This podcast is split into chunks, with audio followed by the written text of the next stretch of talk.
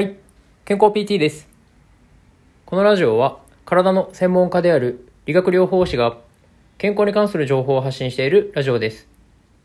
そしてこの本日の学びという収録放送は僕が日々の臨床現場や自己学習の中で学んだことや感じたことを音声日記のような形で残している放送です。ということで本日は刻み食のデメリットについて話をしていきたいと思っております。今回はレターをいただいておりますので、そのレターの返答会という形になるなりますが、今回いただいております、まずレターの内容の方を読み上げさせていただきます。高齢者の食事に関する質問です。歯はあるのですが、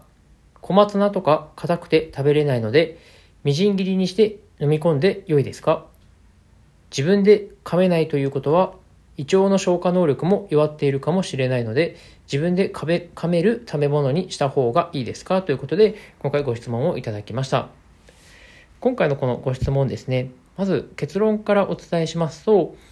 もちろんこのみじん切りにして、こういわゆるこう刻み食にして飲み込みやすくするっていうのも、まあ、一つの手段ではあります。飲み飲み込みやすくするというよりも、まあ、その硬くてねこううまく噛めないので、まあ、みじん切りにしてそれをこう、あ、あのある程度そんなに噛まなくても飲み込めるようにするっていうところですよね。でこれに関してですねあのデメリットっていうところがあのしっかりあってそれをね押さえておく必要があります。でそのデメリットっていうのがあの刻むとですねあの噛まなくてよくなるというかそのねそんなにこうたくさん噛む必要がなくなるんですけどその分ですねあの飲み込む時にあの口の中がこうパサパサした状態でそのまとまりがなくなっている状態になるので誤嚥しやすくなるんですよね。要はこうある程度しっかりとしたこう固形物の状態で、まあ、それを自分でこう噛み砕いて飲み込んだ方がしっかりと飲み込めるんですけどその最初から刻んであるものっていうのは噛んでもなかなかそのまとまりが得られない状態になっているので飲み込もうとすると誤嚥するっていうことがあのデメリットとして挙げられるんですよね。特に高齢者の方はそういったこう飲み込みの能力ですねそれが弱弱まっている方が結構多かったりもするのでこの刻んでるとあの噛む必要が少ないのでその飲み込みの,、まあそのやりやすさっていうのは増えるんですけどそれが間違ってしまってこう気管の方に入ってしまうリスクというところもあるってことは押さえておく必要があるかなと思います。まあ、あとはですねあのどうしてもそういったこう刻んだものになってしまうと口の中にあの溜まってしまう。こう歯の中あの歯の間にこう挟まってしまうことが多くなったりとかして、まあ、それによってこう虫歯のリスクが上がるというところもあの考えられています。ですのであのしっかりとこう食後の歯磨きとかをしておかないとその虫歯になったりとか歯周病の原因になってしまってということにもつながるので、まあ、そういったデメリットもしっかりと抑えていく必要があるかと思います。でそしてその、まあ、刻み食にして、まあそのね、あの歯が少ない方でもまあ、食べやすいようにするっていうのはもちろん、まあ、すごくいいことなんですけど、まあ、そういったあの誤嚥というねこうものをこう防ぐためには